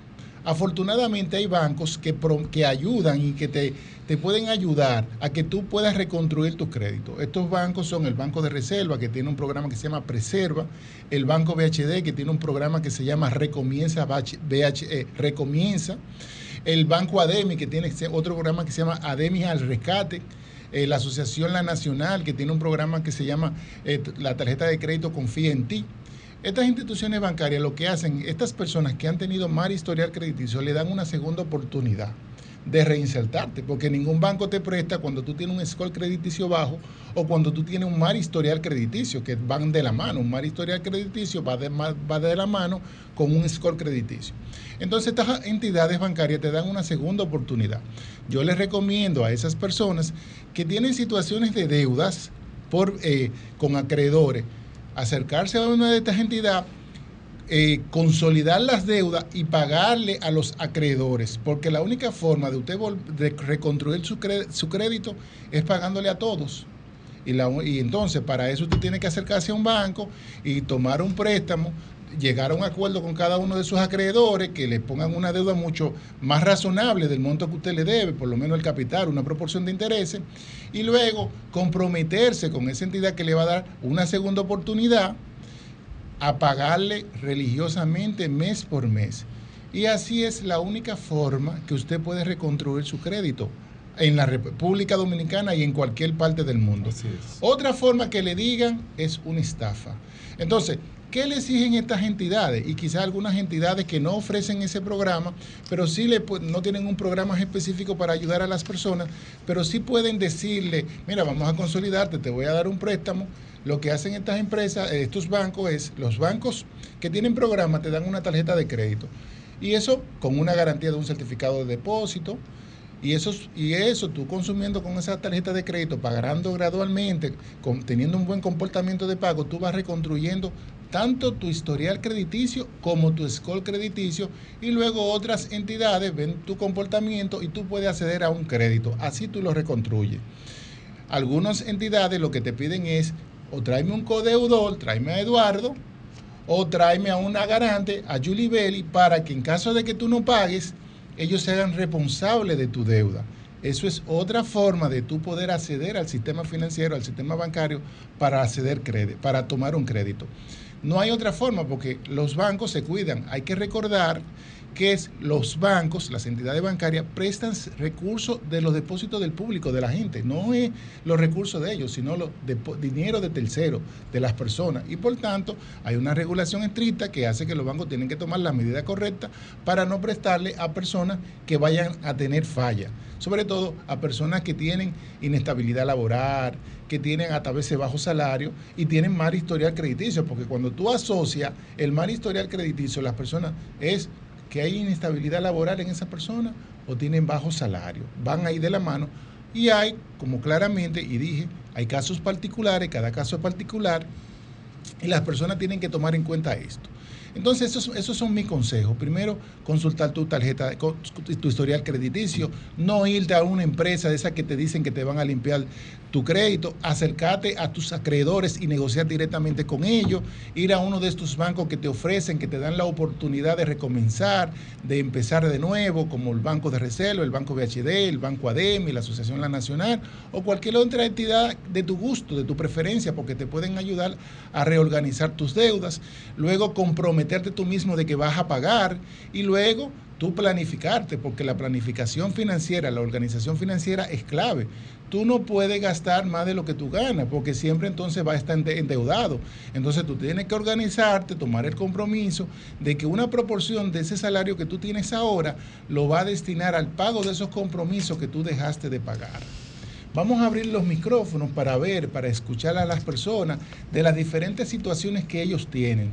Bueno, vamos a abrir los teléfonos eh, para que las personas puedan consultar con Jesús Geraldo Martínez, 809-540-165.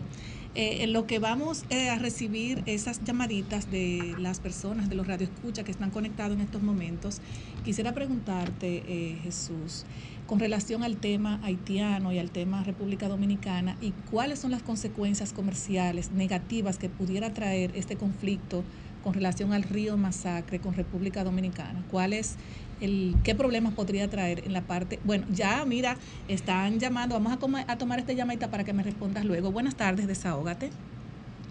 Sí, buenas tardes, Primitiva. Eh, señor Jesús, eh, bienvenido nuevamente a, a su programa. Muchas gracias. Primitiva. Eh, ¿Qué opinión le merece la subida de, de, de intereses que tuvo el Banco Europeo?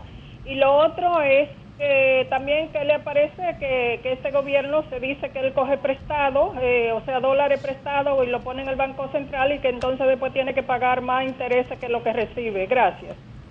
Mira, con relación a lo del Banco Europeo, eh, la economía dominicana está más asociada a la política monetaria de los Estados Unidos que a la política monetaria de Europa. Es decir, no hay un impacto tan directo en esa relación porque la balanza comercial es más hacia los Estados Unidos. Y si eh, claramente cuando eh, la Reserva Federal de los Estados Unidos aumenta la tasa, que la semana que viene es posible que la, la mantenga en el rango que está y no la suba más, eso le agrega presión al Banco Central porque le agrega presión en el sentido de que los diferenciales de tasa de interés se achican y pueden haber, eh, eh, y, puede, y, eso puede llevar a inestabilidad del tipo de cambio, que es lo que ha estado pas- pasando. Y con relación al segundo punto, de, de que si el gobierno toma dólares prestados y paga eso, no es, eh, no es tan cierto así, porque la semana pasada el gobierno hizo una recompra de deuda, una emisión a deuda en pesos dominicanos, que a una tasa de un 11%, y, y- los mercados estaban deseosos de tomar, de comprar deuda en pesos en la República Dominicana, los mercados internacionales, lo que denota que en términos general, no un tema del gobierno, sino de la economía de la República Dominicana, las personas de afuera la ven con una perspectiva pos- positiva y de confianza. La respuesta con relación al tema Haití, República Dominicana. Mira, el tema de Haití y República Dominicana es un tema que debe importarle a cada uno de los dominicanos y no debe politizarse, lo primero, porque primero somos dominicanos antes de pertenecer a un partido político. Y es un tema que va a afectar a ambas naciones y sobre todo a la República Dominicana más que a Haití, porque cuando uno revisa las informaciones que están en la Dirección de Comercio Exterior del Ministerio de Hacienda, alrededor de 1.200 millones de dólares exporta la República Dominicana hacia Haití. Eso es la parte formal que está registrado en el ministerio. Y, y nosotros importamos de Haití solamente 11 millones de dólares. 11 millones. Fíjate la diferencia. Si somos nosotros los que le vendemos, le vendemos alimentos, le vendemos varillas, le vendemos cemento con lo que están construyendo. Exacto. el- el can- eh, el- Exacto. No, no, no. Entonces, claramente, y a nivel del comercio bilateral de, la, de, la, de la zona fronteriza, son 100 millones de pesos por día, es de- por semana. Eso significa 550, 520 eh, millones en el año, alrededor de otros 100 millones de dólares adicionales. Eso es lo que tú puedes estimar, claramente. Eso va a impactar significativamente la economía dominicana, va a impactar también el turismo, porque si Claro. nosotros no vamos a un conflicto con Haití, el turismo se va a ver afectado porque Exacto. uno ve la isla entera. Pero también todas esas deportaciones que está haciendo la República Dominicana, hoy me decía mi hijo de, de 15 años, pero papi, pero son los haitianos que andan en los triciclos vendiendo los víveres, son los haitianos que los fruteros, son los haitianos que están en la construcción, construcción, son los haitianos que están en los hoteles cuando vamos sirviendo. Eso va a elevar los precios dentro de la economía porque va a elevar la mano de obra. Entonces, yo creo que, que nosotros tenemos que ver esto desde, no desde el punto de vista solamente económico, sino que hay que buscar un acuerdo. Hay organismos internacionales como la ONU, que mañana va el presidente de la República, porque el gobierno, los haitianos también van a perder mucho, pero también los dominicanos también, También. vamos a perder mucho. Y lo mejor es buscar una solución, llegar porque es una iniciativa privada, no es el gobierno de Haití que está haciendo eso, sino una iniciativa privada y lamentablemente es un Estado fallido con lo que estamos nosotros ahora mismo negociando eh, que se pare el- el- la- la construcción de ese canal. 809-540-165, en lo que Eduardo estaba hablando, estaban las líneas full, pero pueden llamar al 809-540-165 para que hagan sus preguntas a nuestro querido Jesús Geraldo. Adelante, Jesús, sobre el reinicio financiero eh, que usted estaba comentando, me gustaría saber y que los oyentes también sepan qué tiempo toma después de uno reiniciarse en la banca comercial para que contar con la confianza de las entidades de intermediación financiera. Mira, eso es como reconstruir la confianza cuando tú dañas una relación. Eso toma tiempo. Cuando, aunque tú pagues los créditos que tú tenías vencidos. Ejemplo, Jesús, para que se entienda. No, no, Sí. claro, eso toma tiempo, porque eh, tú tienes que esperar. Primero, esa deuda que tú pagas no es no significa que ya se, se, se eliminó de tu buro de crédito. Siempre te van a salir esa barrita roja por 48 meses. Tenemos otra llamadita. Buenas tardes, desahógate. Buenas tardes. Dígale al joven, el economista que está ahí, que yo le voy a agregar otro ingrediente. Adelante. Por ejemplo, yo soy maestra en una escuela que trabaja con prepara, que son de los sábados y los domingos. Por hoy nosotros estábamos vacíos. Porque, por ejemplo, el grueso, el 80% de mis estudiantes son, son haitianos. Entonces, si yo no tengo escuela, yo no soy maestra. Así es. Así que ya usted sabe que eso es una situación muy difícil. Yo no sé si usted sabía que muchos dominicanos no quieren ir a las escuelas, pero ellos sí están en eso. Así que son otros ingredientes que se le añade a eso. Muchísimas gracias. Muchas gracias. Bueno, mira, ese ingrediente no, no lo sabíamos. Oye, ¿y, y cuántos más deben haber por ahí en cuanto a esa repercusión? Así es. Bueno. Bueno, Eduardo. Entonces, 48 meses, Jesús, Jesús, Eduardo. eh, se toma para Para tú ver esa- esas deu- esos registros rojos malos para que salgan de tu buró de crédito. Bien, pague o no pague. No, decía que Eduardo ahorita eh, dijo la, la, la diferencia que, o sea, la quisiste explicar, cuando se daña una relación es muy difícil reconstruirla, de- debe, debe ser algo mágico. Y asimismo, para tú reconstruir un crédito en los bancos, cuando vemos también muchas personas que le ofertan 10 tarjetas de crédito, la toman, eh, con una pagan la otra, con otra pagan la otra, hasta que realmente el crédito se daña totalmente y los bancos no tienen cómo, cómo darle la oportunidad. Mira, realmente hay oportunidades para estas personas. Siempre la hay. Porque esas personas que, eh, sobre todo que tienen un mal hábito financiero, a veces hasta un patrón psicológico de, eh, de compra compulsiva, de tu endeudarse, lo primero que esas personas tienen que buscar ayuda psicológica cuando tienen eso, porque ayuda psicológica financiera, de reorganizarte.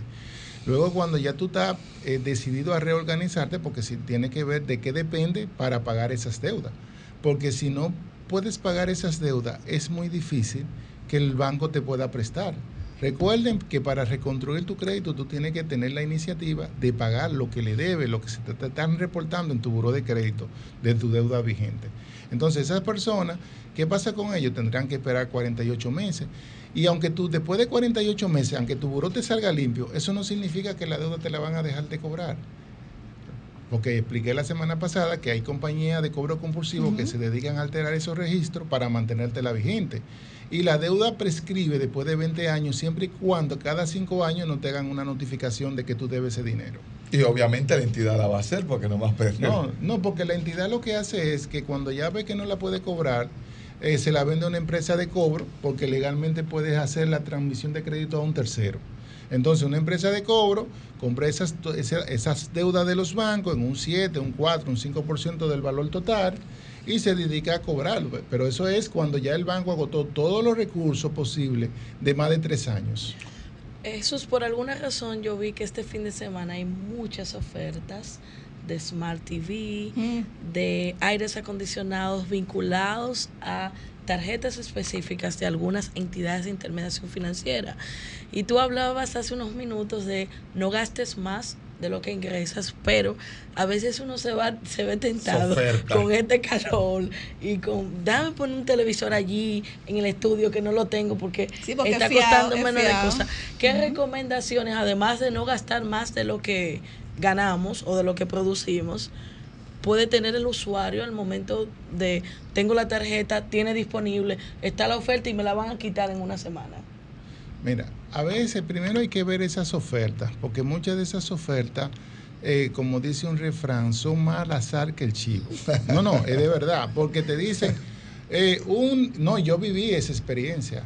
Eh, te- tenemos un descuento de un 40% de la compra del aire. Y cuando tú debes leer la letra pequeñita, dice, Cashback. el descuento es hasta 10 mil pesos. Entonces, cuando tú divides 10 mil pesos entre 0.40, eso lo que te da es que el aire son 25 mil pesos. Entonces, yo le pregunto, ¿qué aire? Como me pasó, que yo fui a pagar un- unos aires. Entonces, ¿cuáles son los aires de estos que valen 25 mil pesos? No hay ningún aire que tiene un descuento de como un 40%. Exacto. Eso es lo primero. Es decir, ver si ese descuento, es lo primero que yo le digo, ese- esa totalidad, vale la pena. Tú, es decir, no te lleves nunca del porcentaje.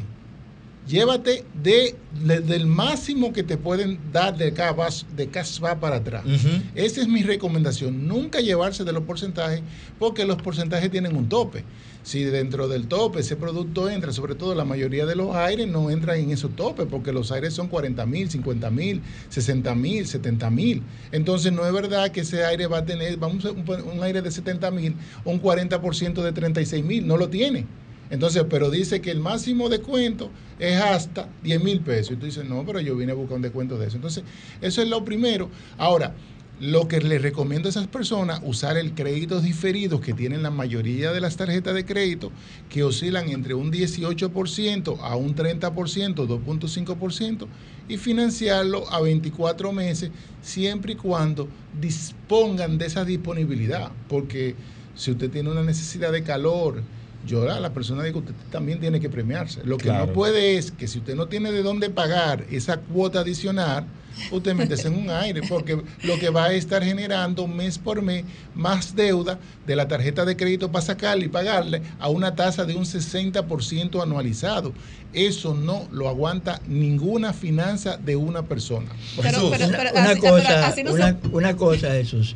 Semana tras semana vemos unas declaraciones de Ramón Pérez Fermín, viceministro de Hacienda, de Industria y Comercio, sobre los combustibles. Este fin de semana, por ejemplo, dejan liso la mayoría de los combustibles, pero te le meten 8, 9, 10 pesos a los combustibles más caros, al Aptur, al querosén, etcétera. ¿Cuál, cuál es su, su razonamiento sobre este particular de la política del gobierno en materia de los combustibles? Yo esperaba que, se, que al día de hoy estuviera como se hizo una promesa de campaña, como se hizo una promesa en, un- una rendición de cuentas, hubiera una ley de, de combustible. La, la fórmula del ministro de Hacienda funcionó, lo que pasa que funciona, lo único que no se aplicó, porque es muy difícil que el gobierno se desprenda de los impuestos, de las recaudaciones en un país que tiene tantas carencias. Eh, del gobierno no depende el precio de los combustibles porque República Dominicana no produce petróleo. Los precios eh, es, es de una paridad y también si el tipo de cambio también está subiendo un poquito más y en el mercado internacional ahora mismo el barril del petróleo está en más, en más de 90 dólares por barril, que ha estado subiendo de 70 dólares que estuvo hace dos meses, ahora a 90 dólares y entonces el tipo de cambio también se ha ido depreciando un poco más. Eso agrega presión a los precios de los combustibles. ¿Qué es lo que ha hecho el gobierno? Mantener su promesa de que iba a mantener estables los precios de la gasolina, los precios del gasoil, los precios del gas licuado que usan las personas para cocinar. Y eso ha hecho. Es decir, no le ha traspasado esos aumentos porque cuando estaba en, en 70 dólares no le trapas, no, no disminuyó los precios. Fíjate que ahora, cuando estaban en 70 dólares y llegaron hasta 60, la gente, hay que bajar la gasolina. Si lo hubieran bajado, entonces ahora el gobierno tiene que subirle. Entonces el gobierno ha mantenido la promesa. Y ahí hay que estar- ser claro y objetivo. Entonces, mi recomendación es que el gobierno está jugando con los excedentes y los déficits que le produce ese, esos impuestos de la gasolina a mantener estable. En el caso de, eh, de, los, de esos combustibles que tú te refieres, son los combustibles de aviones y, y demás especializados que no usan las personas ni el comercio en general. Bueno, Jesús, una pregunta y la traigo a colación eh, conforme una conversación que tuve con, con un amigo y yo sé que se va a, suscribir al pensamiento de muchas personas. Eh, una persona que tenga un salario, vamos a decir 250 mil pesos mensuales, pero tenga una deuda en conjunto de medio millón de pesos y tiene la intención de meterse en una vivienda y suele pensar que como gana 250 mil, tiene una llamada. Un momentito, para, tenemos algunas llamadas. Vamos a tomar Sí, no, una claro. llamadita. Importante. Desahógate, buenas tardes. Sí, a mí se me olvidó hacer una consulta con el señor Jesús ahorita con relación a... Primitiva de la Romana. Sí, sí, sí. que, que yo escuché anoche a- al señor Guillermo Tejeda y Miguel, Miguel Ángel Núñez, periodista eh, de resumen final, diciendo que este gobierno dio vacuna, que votó vacuna y que sin embargo ahora compró vacuna. Me gustaría escuchar su parecer. Gracias. Bueno, realmente yo no, no tengo una opinión de eso. Lamentablemente si se perdieron la vacuna fue una mala planificación que se hizo porque tanto una, una mala planificación estratégica como financiera que afectó los bolsillos al final de cada uno de los dominicanos, esa es mi opinión.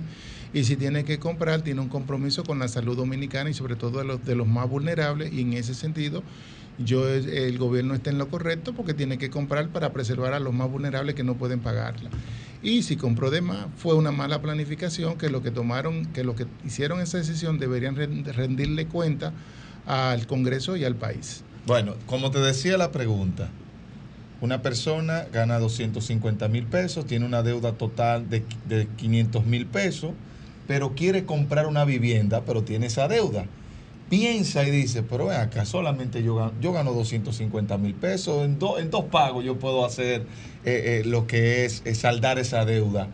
¿Qué probabilidad tiene esa persona de que un banco le pueda prestar para comprar una vivienda? Oh, todo el dinero del mundo, porque ese banco le va a prestar hasta un 40% de su salario de toma de, de préstamo, es decir, 100 mil pesos de cuota. Entonces, esos 100 mil pesos lo va a proyectar a 20 meses o a 30 meses y eso le va a dar que puede comprar una vivienda de algunos eh, 200 mil dólares de, de- financiamiento. Pri- lo primero es que a nivel normal no es eh, solamente de la población dominicana activa que trabaja, eso es el, está en el 0.1 del 1%. Eso no existe en la- eso no es todo el mundo. Sí, Lo que- sí. el que gana un salario así es un privilegiado, Ajá. 250 mil pesos. Esa persona no tiene situación de deuda, esa persona, porque 250 mil pesos se lo van a dar en el doble sueldo y lo puede pagar. O sea que aunque Eh, tenga la deuda ahí, de 500 mil pesos, no, para nada. Esa persona puede tomar 12 millones de pesos y comprarse y, y destinar 100 mil pesos de- de- Mensualmente. para pagar el 40% de su capacidad de, de pago, que es lo que tiene con relación a ese salario, para un préstamo hipotecario. Ah, ahí está. Jesús Geraldo, hay un tema que hace, o sea, que eh, hay muchas personas que tal vez como yo no entienden mucho, que es el tema de César Iglesias cuando puso en venta una parte de sus acciones al mercado. Sin embargo, me llamó mucho la atención, creo que fue antes de ayer que escuché que hay un banco en el país, no recuerdo el nombre, que va a hacer lo mismo. Es, eh, ¿qué- eh, ¿Cuál es lo interesante de esto? Si eso beneficia al país, ¿a quién realmente beneficia? Porque yo particularmente me gustaría con la experiencia que tú tienes que nos expliques un poquito sobre esto. Y, y también Jesús, ¿quiénes califican para la compra de acciones? Decían que era todo el mundo, ¿verdad? Mira, lo primero que vamos a hacer un programa especial, sobre Me todo porque el, porque el tiempo no nos da Claro. para explicarle las ventajas que tiene eso, las desventajas, cuál es el perfil de riesgo que debe tener una persona para acceder. Eh, mis recomendaciones sobre todo a los jóvenes para que empiecen, porque a- con mil pesos ya tú puedes invertir en compra de acciones. El banco que lo va a hacer son acciones preferentes. Hay que entender la diferencia entre una acción común con una acción preferente. Entonces, eso quizá para la semana que viene podemos hacer el programa especial, dónde invertir, cómo invertir, cuáles son las tasas de interés que están pagando la los bancos por certificado en los puestos de bolsa, cómo uno puede entrar al mercado de valores, cómo uno puede eh, sacarle el máximo provecho a los dineritos que tenemos guardados en los bancos o debajo de los colchones. Y dónde no invertir también. Y no, ¿dónde no invertir? Se va ¿Dónde a caer. invertir? Exacto. ¿Dónde invertir? Yo le voy a decir, ¿dónde no invertir? Ya Se es. cae de la mata. Se cae de la mata y sobre todo, ¿dónde no invertir? En empresas infor- informales, en empresas que te ofrecen altas tasas de interés que no le están pagando, de que- te ofrecen un 5, un 8% de tu dinero. Eso claramente te van a estafar. ¿Dónde no invertir? En el mercado de criptomonedas si tú no sabes de eso, ni, ni la persona que, que está diciendo que va a invertir tu dinero tampoco sabe de eso y se quiere vender como un, como un especialista en esa parte. Sería un buen tema porque hay muchas personas que querían invertir cuando eh, César Iglesia abrió eh, la venta de sus acciones, pero no sabían cómo hacerlo. Entonces sería interesante que tú nos des Bueno, luz ese va a ser el programa de la esto semana próxima. para ¿Dónde invertir el dinero que tenemos? ¿Cuáles son las oportunidades que ofrece el mercado de valores y el mercado eh, bancario? Y sería interesante, eh, porque no recuerdo la entidad bancaria que va a hacer lo mismo que César Iglesias, ver cómo también muchas personas que tienen un dinerito guardado, eh, guardado unos dolaritos guardados y puedan invertir en acciones. pero, que co- VHD pero ¿cómo esa- No, No, eh, no, el, Banco el- el banco no. que lo va a hacer es el Banco Promérica. Y- la semana que viene vamos a hablar de qué son las acciones preferentes, cuáles son las ventajas que tiene, cuáles son los riesgos que tiene, eh, eh, para que la gente conozca, porque todos los instrumentos, desde cualquier entidad que tú pongas, tiene un riesgo. Entonces ahí lo más, más importante es conocer si eso se ajusta a tu apetito de riesgo como persona. Exacto. No es igual mi apetito de riesgo mío como el de Julie Belli, como el de mi mamá, que tiene 80 años, no es igual, porque Claro. mi mamá quizás lo que necesita es su dinero para ella invertir, para ella, para ella comprar su medicina, para ella hacer sus cosas. Yo lo que quisiera es para maximizar la rentabilidad y tener más a futuro. Entonces, son perfiles diferentes de personas. Y tal vez muchas personas que tienen un dinerito que les sobra y no, no le dan mucha mente a eso. Jesús, pues yo creo que terminamos. Muchas gracias a ustedes. Y de verdad que gracias por estar con nosotros en este tu consultorio financiero con Jesús Geraldo Martínez, siempre con temas importantísimos para el país y para la diáspora. Así es que adelante, Romer. Sol 106.5, la más interactiva. Una emisora RCC Miria.